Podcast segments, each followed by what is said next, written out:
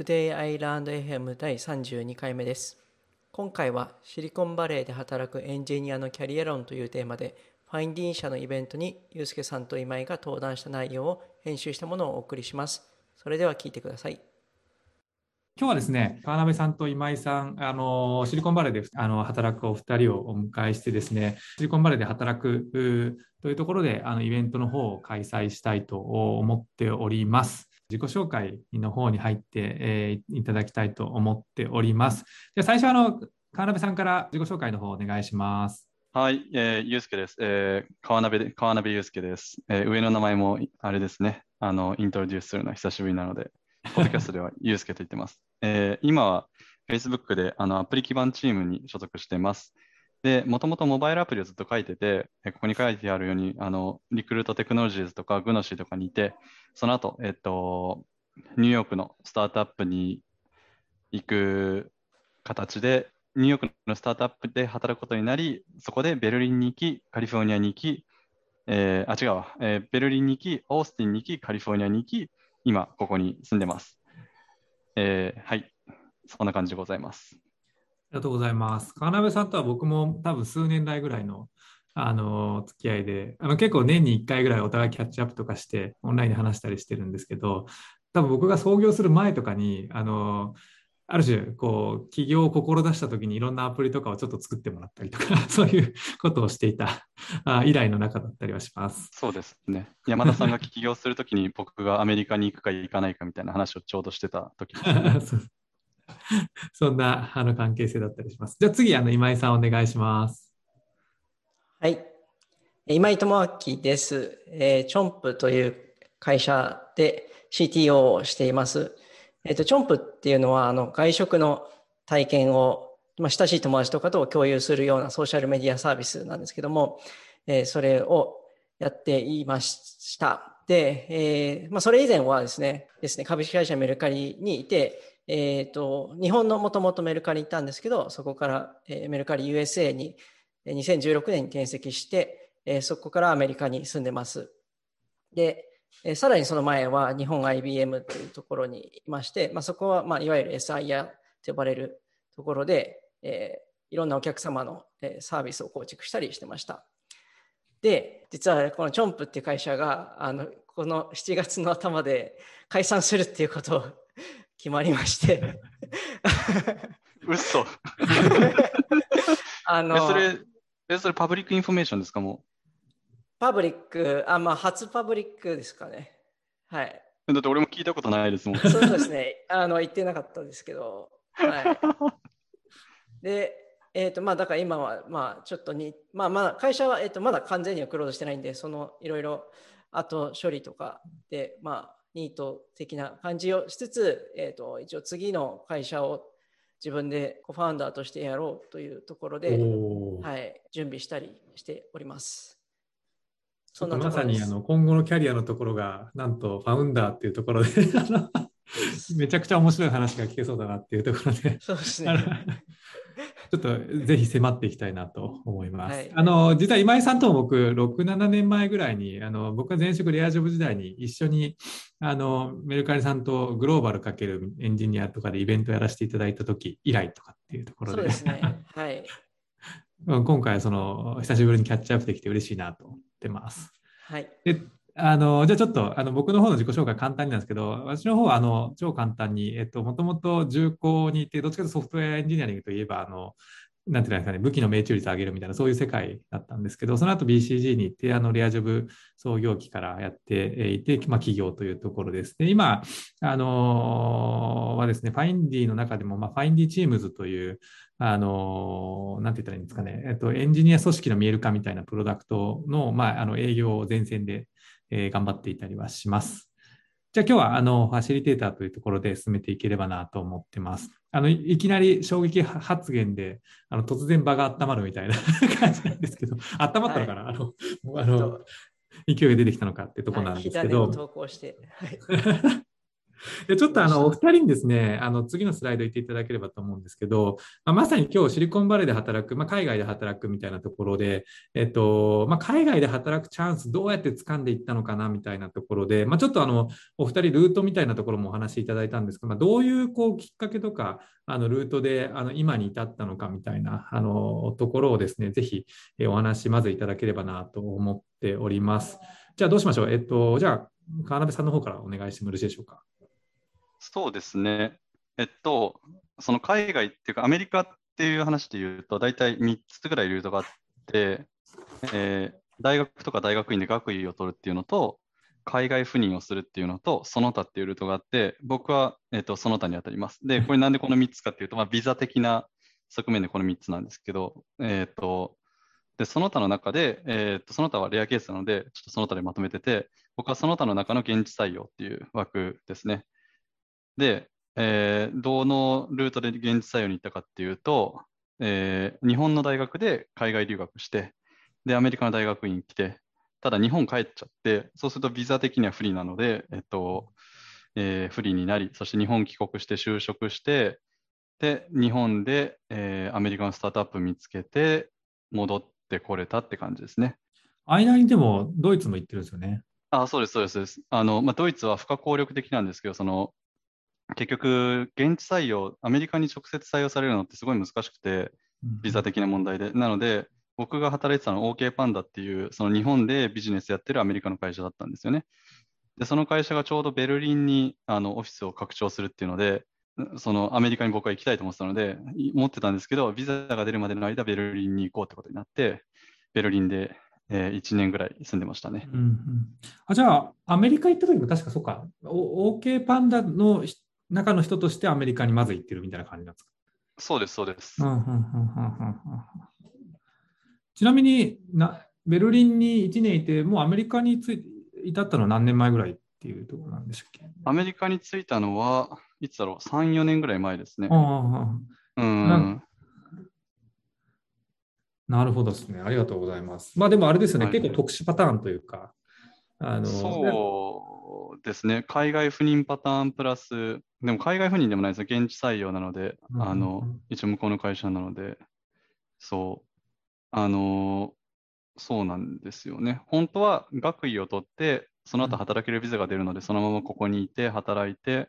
ですればよかったんですけど、その時は何も知らなかったので、帰ってきちゃいましたね。帰ってきちゃった。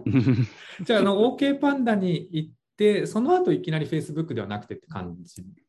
あ、じゃないです。えっと、OK パンダ行って、その後、スタートアップ、ニーマっていう、今はもうないんですけど、っていう、グルテンとかピーナットのアレルギーがある人向けのデバイスを作ってる会社でアプリを書いてましたね。でその後に Facebook ですね。その後に Facebook。そうなんです。いや、なかなかこう、いろいろと経験を深めながら、今にたどり着いてるっていう。そうです。あのー、最初、もう結構大変でしたもん。あの、OK パンダ入った時とか、もちろんコミュニケーション英語なので、あのー、全然、仕事で伝えるのってやっぱり難しいじゃないですか。うん。そこはチャレンジがありましたね。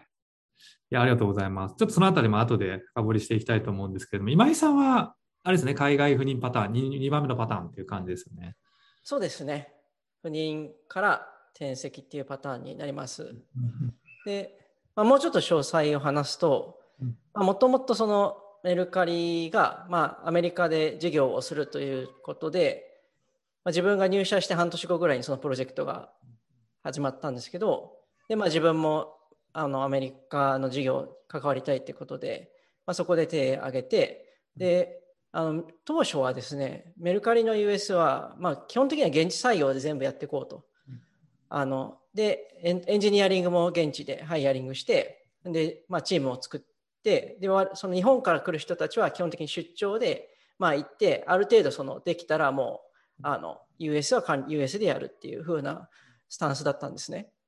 なんですけど、まあ、その US の事業に関わっていて、まあ、自分も何度か出張でアメリカ来てたんですけど、やっぱりその現地のあのプロダクトマネージャーだったりとか、デザイナーとやり取りを、まあ、していく中で、このままそのすごいリモートでやり取りしていくのってすごい非効率だし、あとやっぱりそのエンジニアとして現地の慣習とか、そういうのを把握してないと、あの全然機能も思った通り開発できないってことがやっぱ分かってきたんですね。なので、まあ、当時のその PM と、えーと、あとメルカリ US の CEO に直接、まあ、直談判して、いや、これはちょっと直接もう現地に行ってあの仕事させてくださいっていう形にして、で、えーまあ、当時は不妊っていうシステム、仕組みがなかったんですけど、まあ、不妊をさせてもらって、まあ、そこから、えー、と転籍をして、まあ、もっとあのフルコミットで US の事業をやっていくっていうところになったと。で、自分はその中で、まあ、チームの、開発チームの立ち上げだったりとか、そういうところを、まあ、やってきたってとこですね。赴任する人はまあまあいるかなと思うんですけど、中的に。こう転籍までしたっていうのは何か理由があったんですかね？やっぱりアメリカで働いていく中で、結構その自分のその働き方のスタイルに合っていたっていうこととかあと生活自体も、まあ、自分にすごい馴染んだのでもっとここにいたいなというふうに思って、まあ、だから当時もだから転籍っていう仕組みもなかったんですけど、それもあの転籍させてくださいっていうのを直接話して転籍させてもらったっていうまあだけどじだから自分からの後の人たちは結構、えー、そういうパスができたので、あのメルカリ US でも転籍されている方とかは、あのちらほらいるみたいですね。うん。うんお二人ともやっぱりこうネット領域なんで、まさにこうどうやって掴んでいったかみたいなところで、ある種あ、あんまり事例がないところを掴んでいかれたと思うんですけど、そのどうやって掴んでいったかのもう一つで、まあ、どうだったら掴めたのかみたいな、例えば英語力とか技術力って、どういう水準だったら掴めたと言えるのかとかっていうところって、なんかどういうふうに捉えられてるのかなってお伺いしたいんですけど、じゃあ川辺さん、なんかこのあたりどういうふうに、まあ、まあ先ほどちょっと英語力結構苦労したよみたいな話、もともと留学もされてたけれども結構苦労したみたいな中で言うと、なんかこう。そうですね。いやなんかそう僕の場合は結構ラッキーだったんですよね。あの大学院から帰ってきたときに、その日常会話はできたので、それでリクルーターの人と仲良くなったんですよね。あのえー、英語話者だけを集めてるようなリクルーターの人と仲良くなって、で、オランダの会社とインタビューしたりとか、うん、あとは、えっと、他のヨーロッパの会社ともインタビューしたりしてたんですね。で、その人が、いや、すごいいいのがあるから、あの、話聞いてくれっていうので、OK パンダを紹介されて、なので、あの、それはすごいラッキーだったなと思いますね。英語力に関して言うと、えっ、と、僕がその、えー、20歳になるまで海外にそもそも行ったことなかったんですよ。で、英語も喋れなかったんですけど、そこから留学中はあまり伸びず、あのどれぐらい伸びなかったあの、結構ひどい状態だったんです。あの例えば、なんだろう、あの、あ、シャワーカーテンの使い方すらあの分かんなかったりとか。で、あの、お風呂場をびしょびしょにして、ホストに何か言われたけど、よく分からなくて、もう一回びしょびしょにしちゃうみたいなことをやったり、そういうレベルだったんですけど、日本に帰ってきてから普通に TOEFL の勉強とかして、で、それで伸びて、で、だけど仕事になったらまた仕事はやっぱりこの、なんていうんですか、あの、仕事って人に影響を与えていかなきゃいけないじゃないですか。それは未だに苦労しますね。うんまあ、日本語でもできるのか怪しいので、まあ、語学の問題なのか、あの自分のスキルの問題なのかっていうのもありますけど。うん、だからあの英語力的にはまあでもととはいえまあ留学とかの経験もしてきたみたいな中で上げてきたと思うんですけどこうなんか技術力的な部分で言うとあのどの辺まであったからいけたのかとかどの辺であったりするんですかね？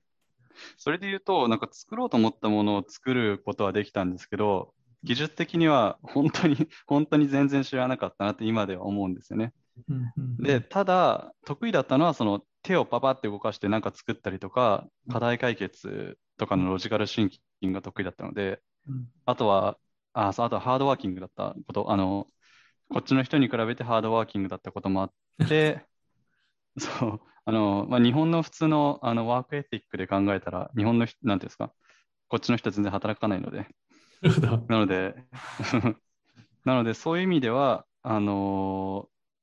良かった点あの、僕の良かった面だと思うんですけど、技術的には普通にアプリが書けるぐらいでしたね。うん。うん。結構なんか前聞いた時にそのスタートアップ移った時とか面接プロセスすごいなと思ったなんか4時間ぐらいやってみたいな。あああいうの乗り越えられるようになったのか、なんかどどういうきっかけで乗り越えられるようになったとかあったりするんですか？それもラッキーで、スタートアップだ、ニーマの面接がすごい、なんだろう、カジュアルだったんです。よ。4時間、4時間、もっとなんか5時間ぐらいでランチとかも含めて、その人の人柄を見るみたいな感じで、あとは最低限ものが作れること。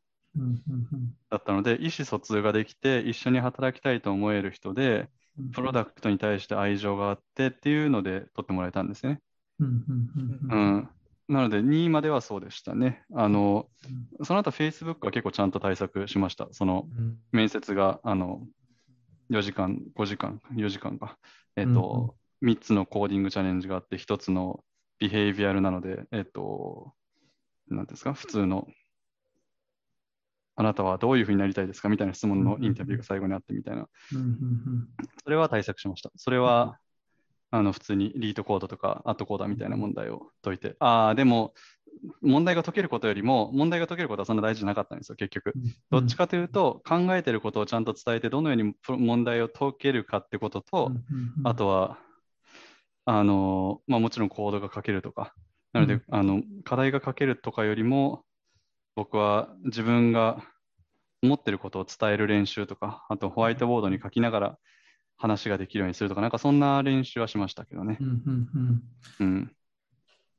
ありがとうございます。まあでもやっぱりラッキーだけじゃなくて、こう、自ら手繰り寄せてるなっていうのは強く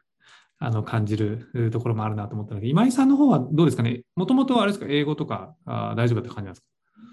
英語はそうですね。あの、そんなに苦手意識はなかったっていうのと、うんうんうん、あとやっぱりその当初からなんか働きたい、え海外で、まあ、アメリカとか限らず海外で働きたいっていうのはすごいなんか気持ちとして強くあったので、なのでずっとその継続をしてましたね。あのであのもちろん TOEIC の勉強とかもやったことありますし、えっ、ー、と、なんだ、TOEFL みたいなのもやったことありますし、そういうのはそれやってたんですけど、なんか今振り返ると、やっぱりなんか英会話が一番大事だったかなっていう、あとそれこそあの、レアジョブも受けたりしてました。はい。俺もめっちゃ使ってました。はい、ありがとうございます。なんか、前職ですけど。あの、その、何ですかね、読み書きとかは、なんか日本人って多分基本的には読み書きは結構強いのかなと思うんですよね。あとまあ翻訳ツールもありますし、だからその、えっ、ー、と非同期的な会話で済むんですけど、要は結局就職とか、まあ、あるいはその現地で仕事するってなると、結局会話っていうのはすごい重要になってくるんで、あのやっぱ会話が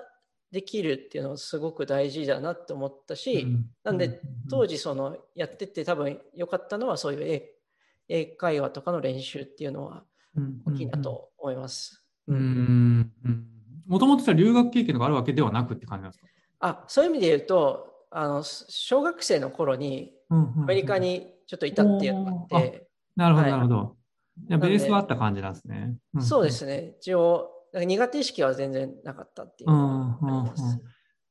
なんか技術力面とか、まあ、例えばそのメルカリの US に移られた時とか、はい、あのなんかこう感じた部分とか、その辺であったりした感じなんですか？技術的な点で言うと、まあ、当時の自分は、まあ、本当に Android しかできないし、まあ、あの、それも別にそんなめちゃくちゃできたわけではないと思っています。本当ベーシックなスキルがあったっていうレベルですね。で、うん。なんですけど、もしその、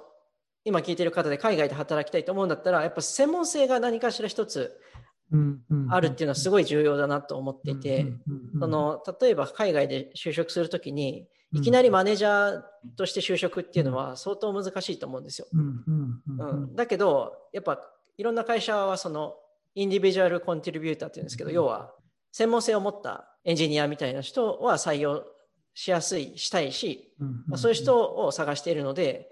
だから一つ専門性を持っているっていうのはなんか大きいのかなと思ってます。でうん、その時アンドメルカリ US もアンドロイドのエンジニアメルカリ全体で2人しかいなくて、まあ、自分ともう1人だったんですけど、まあ、自分が US の事業にまあコミットできたのも、アンドロイドがたまたまできたっていうのと、あとはまあ英語がまあ常に備えてたっていうのが結構あるかなと思います。まあ、あと、まあ、それ以外で言うと、やっぱそういう変化が起きたときに行動するっていうのは、なんかすごい大事なのかなっていうふうに思いました。会社として US 事業やっていくぞっていう、まあ、大きな変化があったんですけど、変化というか、まあ、予定された変化があったんですけど、その時にちゃんと手を挙げられたっていうのが、まあ、一つ大事だったかなと思ってます。うん、まさにあの転籍とか不妊のしあのシステムそのものをこう一番に あの実行してシステムあの仕組みにしちゃったっていうのがすごいなと思ったんですけどあのそこからこうなんていうんですか現地で CTO になるっていうのもまたなかなか珍しいなと 思うんですけど、なんかどういうきっかけでそれ、まあ、どうやって掴んだっていうのか、あのそうなったというのか分かんないんですけど、なんかその辺ってこうどういうきっかけでそこに至ったのとかってあったりするんですか？そうですね、まあ、今のその会社には、もともとそのモバイル開発、 Android の開発やってて、で、あの、 React Native をそれで、えー、メルカリでは使い始めていたんですけど、で、メル、えー、 React Native とかを触り始めてましたと。で、そのタイミングでその今の会社が、まあ、 React Native 使っているってことで、えー、クライアント、モバイルチームのエンジニアとして、まあ、クロスプラットフォームなんで iOS も Android も開発すると。いうところから、まあ、始まってって、テックリードみたいなのをやって、で、まあ、チームとしても一番大きかった時でエンジニア8人ぐらいなので、まあ、そんな大きくないチームで、まあ、いろいろ、あれやこれやと口出しをしているうちにだんだんいろいろ任されたりして、CTO がまあいなかったんですけど、やりませんかっていう話が CEO から来て、では、ちょっとやってみたいと思いますということで、やらせてもらってました。それすごいですね。ちなみになんかどれ、入ってどれぐらいの時期にそういう CTO オファーが来たみたいな感じですか？えっ、ー、と2、2年、2年ですね。去年の、去年の今頃 CTO になったんで、で、チョンポに入ったのが2018年なので、約2年間ぐらいって感じですね。はい。なんかこう信頼をある種掴み取ったみたいな感じだと思うんですけど、なんか一番こうきっかけになったのって、まあ、どの辺にあるとかっていうのとか、何がその、まあ、技術力なのか、それともそのコミュニケーションなのか、なんかどの辺をこう評価されたんだなみたいなのって思あったりしますか？そうですね。個人的に思うのは、自分が得意なのが、その、お尻を拭くのが得意なんですよね。どういうことかっていうと、まあ、何かあっても、なんとかその、エクセキューションするっていうのが、結構得意なんですよ。だから、まあ、トラブルあっても、まあ、そのスケジュールとかがあれば、なんとかそこまでに出すとか、まあ、あるいはその、トラブってたら火消しをするとか、まあ、そういうところをチーム全体としてケアしてなんとかそのチームとプロダクトを前進させるっていうのを常に意識していったので、うん、そういうのが役に立ったのかなっていう気もしています。うん、はい。ありがとうございます。じゃあちょっとその次のあの質問に移っていきたいなと思うんですけれども、えっとまあ、今その海外でどうやってこうあの働くきっかけを作っていくかみたいなところだったんですけれども、日本でも働お二人とも日本でも働かれて、その海外でも働かれてっていうところだと思うんですけど、なんかこう、まあ、トップエンジニアからって書いてあるんですけど、なんかこう、現地で働いたからこそ得たあ学びみたいなところにぜひ触れていきたいなと思って、先ほどまあ川辺さんがちょっとその、どちらかというと何をしたいのかっていうことを伝えることがすごい大事だみたいなところとかもおっしゃってたかなと思うんですけど、なんかこういう学びがあったとか、あのいうところをぜひお伺いしたいなと思っていたりはします。じゃあちょっと、どの会社とかどのフェーズかっていうのは、あに言及しながら、あのぜひいくつかあのいただければと思うんですけど、じゃあ、金さんの方お願いしてもいいですか。どのフェーズかって結構ないんですけど、あの、うん、いや、あるかもしれないけど、なんか一番大きいのは、その、なんか技術がなんか課題解決をするためのものっていうことで、その、なんだろう、日本の、日本の多くのスタートアップとかのスケールだと、その一部の人を除いて、こう今ある技術の上に何が作れるかみたいなことをやる傾向にあると思うんですよね。まあ、それビジネスを、そのプラアプリとかサービスを作る上でもそうだと思うんですけど、エンジニアは誰かが言ったものを作ることが多いと思うんですよ。でもそうじゃなくて、えっ、と、一人のビジネスプロフェッショナルとして、えっ、と、エンジニアリングの技術を使いながらビジネス課題を解いていくっていうところだと思うんですね。で、えっと、例えばその、フラッターとか、まあ、 React Native、さっき今井さんが言った React Native もそうだと思うんですけど、その裏には解決したい課題があって、それのために彼らはソリューションとしてそういうフレームワークを作ってたんですよね。で、それがなんで何を解いなんなんでやろうと思って何を解いてるのかみたいなことを、まあ、自分のプロダクトでもいいですし、あの自分の仕事でもいいんですけど、そういうことを考えながらアプローチするっていうのは大事だなと。その例えばソフトウェアアーキテクチャにおいてっていう話だったら、いろいろ MVVM とかクリーンアーキテクチャとかありますけど、そうではなくて、どうこうアプローチしてるのかみたいな、その考え方みたいなところを、えー、と見て、で、そこからどの課題に当てはめていくんだっけっていうのをもう一個ハイレベルでアプライしていくみたいなことが結構大事だなと思いましたね。前話して結構面白いなと思ったのが、そのエンジニアも、まあ、当たり前のようにビジネスインパクトところが、あの最初にこう語ってプロジェクト化していくみたいなあところがまさにまあその辺って感じですよね。そうですね。うんうんうん、うん、趣味プロジェクトならいいんですけどね、あの技術的に楽しければ。うんうんうんうん、なんかどこまで語れるのかってあるんですけど、なんかこう、ああ、この人すごいなみたいな人っていうのは、どういうこう視点とかであのアプローチが入ってくる感じなんですか？ね。ああ、どうだろう。視点ですか？視点とか視座とか、まあなんかその、なんて言ったんですかね、まあ、ちょっとどこまで具体的に言えるかってあるんですけど、なんかやっぱこの人すごいなってさ、なんかこういうアプロ、なんかこう、なんて言ったんですかね、あの、まあテ、テーマから入ってくるみたいな話とか、なんかその辺。それで言うと、あの、グラフ QL とかって、あれもすごいなと思うんですけど、それを作った人が、作った人とかと話すと、何が違うんでしょうね。なんだろう。なんか、ポイントに対してディレクトだし、人に、すごいこうぼやってしてるんですけど、人にこう 変化をもたらすことができる喋りができるんですよ。で、そこに技術的な、あの根拠がついてるんですよね。そういう人たちがすごいエンジニアとして、そのプロダクトとかって意味で言うと、すごいエンジニアとして活動してるようなイメージがありますね。まあ、そういう意味で言うと、あれですね、そのまあ、技術的な部分は当然ある前提があって、まあ、かつその一人でできることじゃないんで、まあ、周りの人も巻き込んでいけてみたいなあのところが、まあ、もう一段レベルが高い人たちがいたみたいな、そんなイメージっていうところですか、ね、うん、そんなイメージですね。絵を描けて、そうですね、人を動かせて、チームを作ることができる人たちが多いですね。はい。で、その絵にはやっぱりその、えっ、ー、と、さっきのグラフ QL の例でもそうですけど、その会社全体が影響されるような、その技術的な革新が入ってたりするんですよね。あるいは、それぐらいの規模になってくると、会社全体じゃなくても、世の中の仕組み自体が一歩進められるみたいな、そういう視点まあ、結果的にそうなるみたいなところもあるってことですよね。うん、あると思います。うんうん、うん、なんかそういうプロジェクトが、やっぱボトムアップ的にこう毎年毎年出てくるので、うん、ある意味そのビズデブみたいなことが自分でできるようなエンジニアが、うん、うん、トップその、まあ、いろんな会社がありますけどトップエンジニアって。でも、うん、あのそのアメリカの大きい企業で良いエンジニアとして見なされている人たちはそういう傾向がありますね。うんうんちなみに川辺さんもそういうフィールドでやっていく中では、そのビズデップみたいな能力とか身につけていこうとされてて動いてるみたいな、そんな感じなんですかね？いや、身につけていきたいんですよね。けど、うん、難しくて、やっぱり、うんうん、その、うん、やっぱすっごい頭のいい人たちを僕のアイデアで動かしていくってまだできない、できないですね、全然。うん、まさに今そこにトライしていってるようなあ渡米3年、4年経ってきてみたいな、そういうフェーズっていう感じですか、ね、そうですね。あの、うん、マスターから学びながら、うんうんうん、えっ、ー、と、徐々にそういうことができるようなフェーズに行きたいなっていうところですね。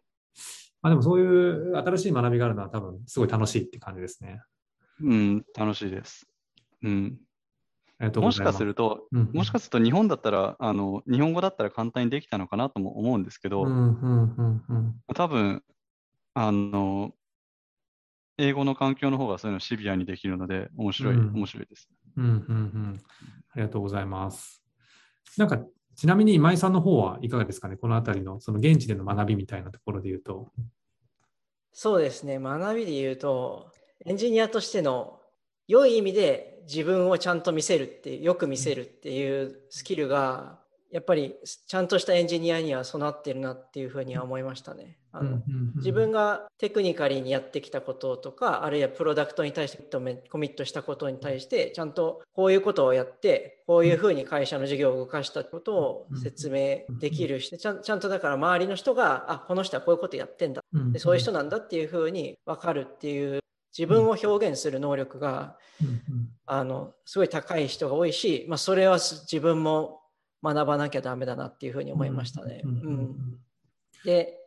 あとその、まあ、さっきユースケさんがやっぱ言ってたことがまさにそうでそれをだから多分伝えるためには、まあ、英語とか日本語とかじゃなくてちゃんと伝える訓練みたいのが必要で、で、まあ、さらにそこから説得したりとか、そういうふうなスキルっていうのも優れたエンジニアの人たちはそういうものを持ってるんだなっていうふうなのはありましたね。うん結構皆さんこう発信とかもされてるイメージなんですかね、普段から。ああ、けどそれは結構人によりけりなんですよね。うん、すごいしてる方もいれば、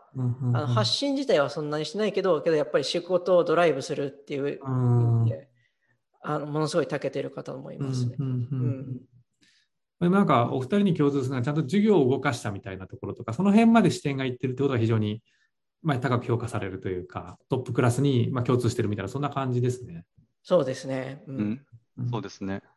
今井さんが今言ってた話し方一つとっても、やっぱり適切な語句で正しく説明するんですよね、そういう人は。うん、なんだろう、指示語みたいな、そのそれとかこれとかいっぱい使わないで、それがすごいとかじゃなくて、インパクトは何何パーセントぐらい見込めると思うんだ、なぜならばこういうリサーチがあってみたいな裏付けもちゃんとついてるみたいなイメージですね。うん、そのリサーチも、例えばコンピューターサイエンスの、えー、とクラシカルな、その昔ながらのリサーチとかだったりもするんですけど、とか、もしくは昔ながらの本とかから引っ張ってくるような、そういう知識もあったりして、そこがベースにありつつ、正しく喋れるみたいな感じですね。あなるほどあと、社内がないしは社外で、そういうクラスを、自分をこうエクスプレスするクラスを取ってる方って多いですよね。こうエンジニア多いですね、はい、うん。いますね。はい。なんかスタンドアップコメディとかやってる人もいますもんだって。ああ、いますね。うん。うんうん、だから、そういうの日本では全然なかったんで、すごい新鮮だなと思いました。うん、それですか？なんか例えば大学の授業を受けたりとかをしてるとかそういうイメージですか、あ例えばですけどあのアクセラレータープログラムの一環として、うん、自分を表現するっていうスピーキングのクラスっていうのがあってえーと、もう3ヶ月ぐらいかけていろんなトピックを与えられてそれについて話す。例えばこれまで自分が一番悲しかった出来事とそれをどうやって立ち直ったかっていうのを5分で説明しましょうみたいなエモーショナルなエモーショナルなものから、えっと、自分の事業を説明しましょうみたいなそういうのは多分訓練してやっぱ身につけてここの国の人たちは訓練して身につけてるんだなっていうのは、あのありましたね。なるほどですね。まあ、まさにそのコーチングとかもそうだし、いろいろこうやっぱあれですね。そのまあ、エンジニアとか、まあ、職種に限らずそういったベーシックなスキルみたいなところをちゃんと自ら学んでいくみたいな姿勢があるって感じなんですね。だと思います。うんうんうんうん、ありがとうございます。なんかこうまさにそんなあの非常にこうレベル高い環境であの働かれてるお二人なんですけれども、まあ、最後のテーマとしてこう将来あのどうするかみたいなところ、今後のキャリアの方向性みたいなところで、最後にあの今井さんの あの企業みたいなところのお話行く前に、じゃあ、川辺さんの方から、あのまさにまあ次のこうビズデブみたいなお話もあったんですけど、なんかどんなキャリアみたいなところとか考えられてるとかっていうのをぜひお伺いしたいなと思うんですけど。なんかそれで言うとあんま考えてなくて、面白そうな技術的挑戦を続けていけたら、別にソフトウェアエンジニアリングでもなくてもいいかなって思ってます、正直。今は、向こう1、2年はあの IC として、えーと、インディビジュアルコントリビューターとして、えー、次のステップに行くっていうのは目標としてありますね。うん。うん。うん。うん。うん。まあ、その先は、まあ、一旦まずはそこを極めるみたいな、まあ、ある種その常にそういう、はい目の前で、まあ、一番こう自分としては身につけたいところをまず身につけていくみたいな、そんな感じ。ですね。うん、はい。なので、それで言うと、技術的なアウトプットをどんどん出していくことと、うんうん、えー、自分の作ったプロジェクトとかを人を巻き込みながら、人に影響を与えながら、実行し、ビジネスインパクトを与える。ですね。それができた先はまたその時考えるみたいな、そういうイメージですね。はい、今井さん、まさにあの今、キャリアの転換点みたいな ところなんですけど。そうですね。そう、ね、起業、起業される感じなんですか、そういう意味で言うと。そうですね。はい。あの、起業してみようというふうに思っていて、うん、そうですね。なんかキャリアの方向性としては、うん、そのエンジニアが海外で起業するってどういうことなんだろうっていうのをあの、まあ、そういう観点でいろいろチャレンジしたくて、うん、やっぱりあのベイエリアで日本人で起業してる人ってエンジニアとして起業してる人あんまり多くなくて、うん、例えばあの、えーと、トレトレジャーデータとか、太田さんとかあと,、えーと、川口さんっていうあのランチャブルって会社のとか、まあ、いくつか何人か有名な方もちろんいるんですけど、まあ、自分がその起業やってみようかなって思ったのが日本人のプレゼンスがこの地ですごい低いんですよね。やっぱり中国人の人とインド人の人すごい多くて、このベイエリアは特にそうなんですけど、彼らはすごいコミュニティを作って、その中でいろんなことをやってるんですよね。例えば、それこそビザの取得についても、でもビザすごい取るの大変っていうのは、まあ、よく言われてることだと思うんですけど、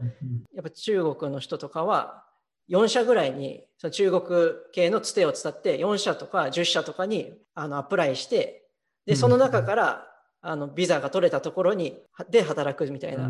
アプローチを取っててそれは彼らのコミュニティがすごい大きいからできることだと思うんですよね。なんで自分はそういうふうにもっと日本人のプレゼンスをうんうんうん、あの海外でアメリカだけじゃなくて、まあ、海外で増やしたいなっていうふうに思っていて、まあ、うんうん、なので自分がこの切り込み隊長みたいな感じでいろいろ泥臭くやってみて、うんうんうん、でまあ、それによって他の人のハードルが日本人の人のハードルが下がるとなんかとってもいいなってそれでもっといっぱいこっちにいろんな人が海外に、世界中にいろんな人がいて、コミュニティができたらいいなと思ってます。いや、なんか素晴らしいですね。あの、社内で、あの、いろいろ初だったのが、ついに、まあ、日本人としてもそんなに少なくて、ある種、こう、初というか、切り開いていくというか、あの、フロンティアを作っていくみたいなところに入っていく。はい、ちなみにテーマとかは、まあ、これから考えるみたいな。そうなんですよ。今、事業をいろいろ、いろんなドメインを見ていて、はいはいはい、はい、はい。まだ全然、だから、ゼロベースで考えてます。でも、代表、いわゆる代表としてやるみたいな。あ今の会社の CEO の人と、まあ、一緒にやっていこうっていう話をしていて、ファウンダーとして、まあ自分はだから別にどういう立場でもまあいいかなと今は思っています。面白いですね。その、まあ今のとこ、今のあれですよね。その、一緒にやってきた人ともう一回やろうみたいな、そういう感じでことですよね。そうですね。えー、面白いです、ね、まあ、会社が解散した時点で、うんうん、まあ、今のビザだと転職というか、普通に就職活動して、他の会社を受けることもできたんで、それもちょっと考えたんですけど、まあ、やっぱさっきの話に戻るんですけど、なんか自分が行動することでもしかしたらもっと違ったインパクトが世の中に与えられるのかなと思って、もう一回やってみることにしました。でもやっぱりこう、ある種会社の解散ってハードシングスをちょうど今経験されてるそうですね。もう一回やりにくいエネルギーってやっぱすごいですね。そうですね、うん。なんでだろうって思いますね、自分でも。結構大変ですね。大変っていうか、まあ、あの山田さんとかももちろんご存知したと思うんですけど、いろんなことが起きるんで、大変なこと多いんですけど、うん、なんかやってますね。けど、あの楽しい面ももちろんあるんで、うん、あります。そんなにそういうチャンスって多くないと思うんですよね。なかなかやっぱり、例えば自分がもし大企業にいて、うんうんじゃあ起業しようよって言われたときになかなかできるかなっていうのはちょっと分かんないなと思っていて。まあ、ちょっと海外とはそれちゃいますけど、まあ、そんなモチベーションで起業とかはい、考えてます。ゴールデン、ゴールデンハンドカフがありますからね。なんだ金の手錠なんですけど、まあ、僕の口から言いにくいので、なんか山田さんが解釈して話していただき まあでもなんか、あの家族とかもできてくると、辞めるっていうことに理由をつけるのも結構大変だし、挑戦するっていうこと自体が、まあ、あの、いろんな理由あると、実は自分が一番怖かったりとかっていうのもあるんで、でかつそれを異国の地で、あの、もう一回やりに行くっていうのは、あの、すごい、あの、尊敬します、普通に。ありがとうございます。日本よりもはるかに、日本、日本人が日本でやれば絶対大変だと思うんで、はい。普通にかっこいいですね。いや、かっこいいなと思いますね。ちょっとまさか、あの、今日そういう展開に行くと思ってなかったんで、でね、逆に、はい、あの、あの主催する方としては面白いっていう話あるんですけど、はいいや、すごいな。まあ、これ、これ、このテーマだけでポッドキャスト1個作れそうですね。ああ、まあだけどまだ何もやってないんで、まだやってないんではい。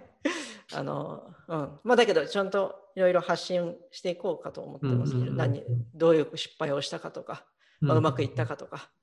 うん。それで、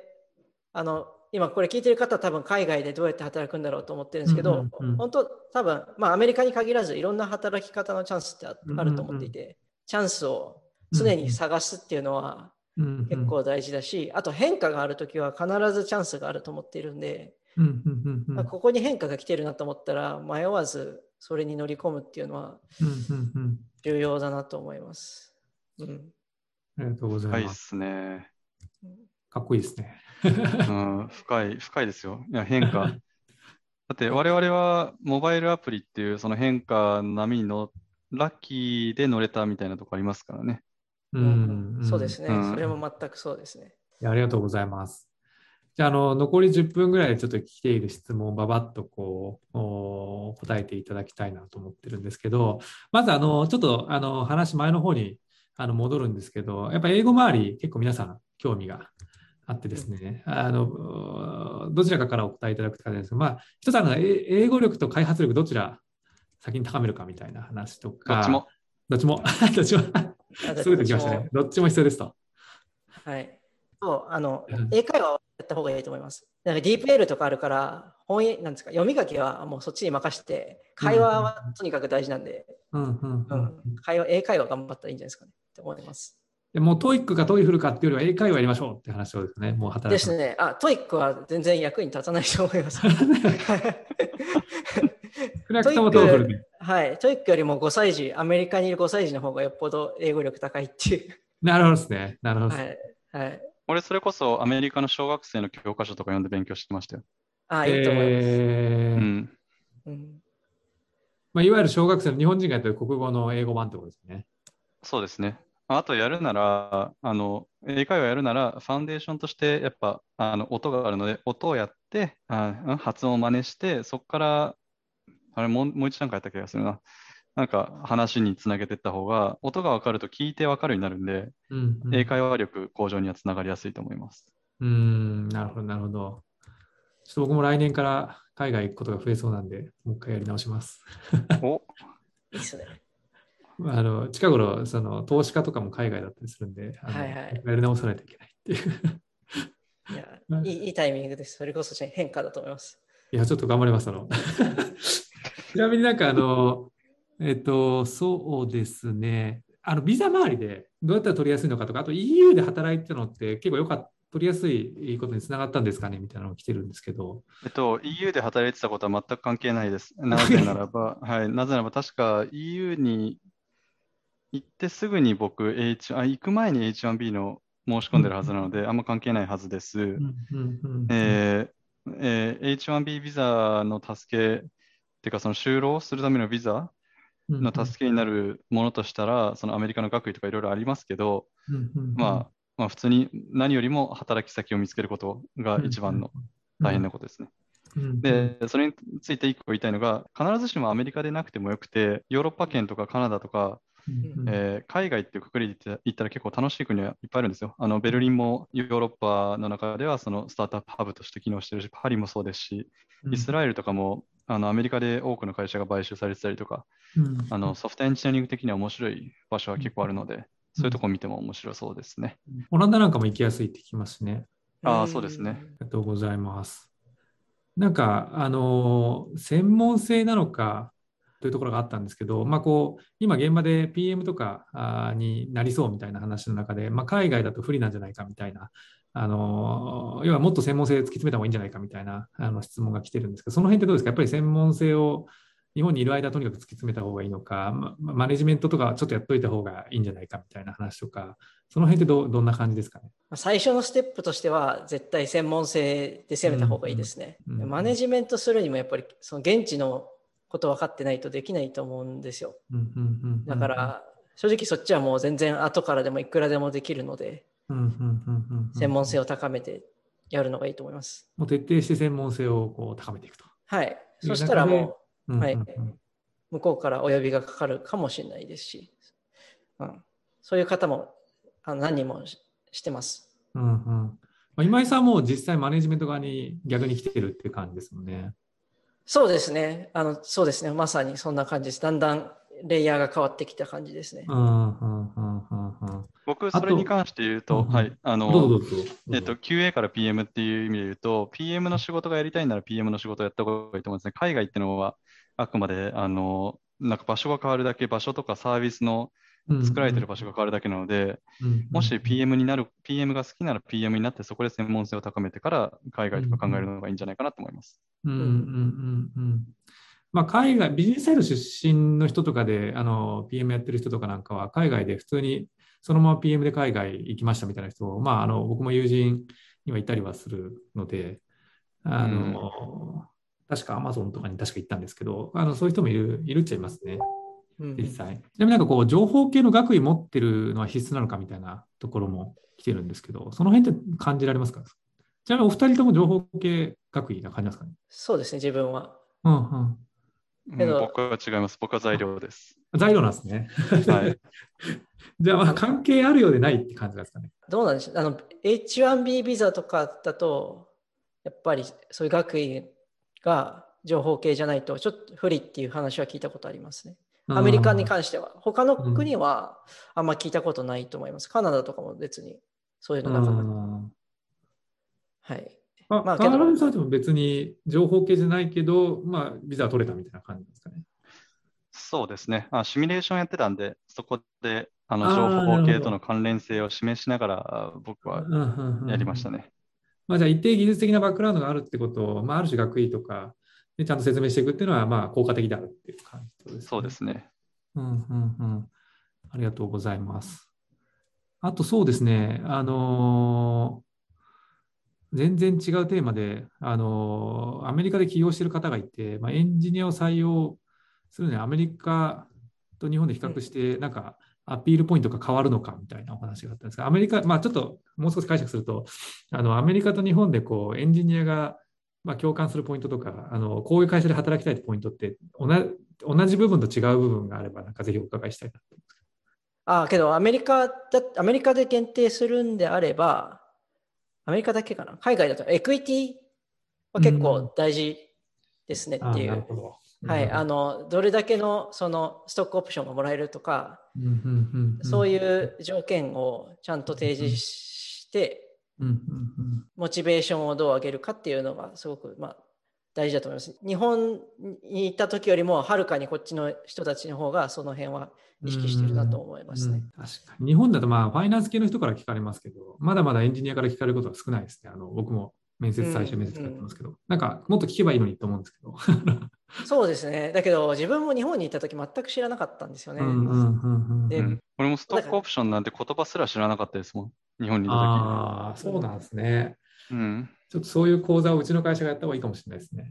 うん、どのように、その面接中にどうやって交渉するかとか、あまあ、面接の後かに交渉するかとか、日本だと見ないですよね、あんまね。ああ。で向こうだとも当たり前にそういう話があるっていう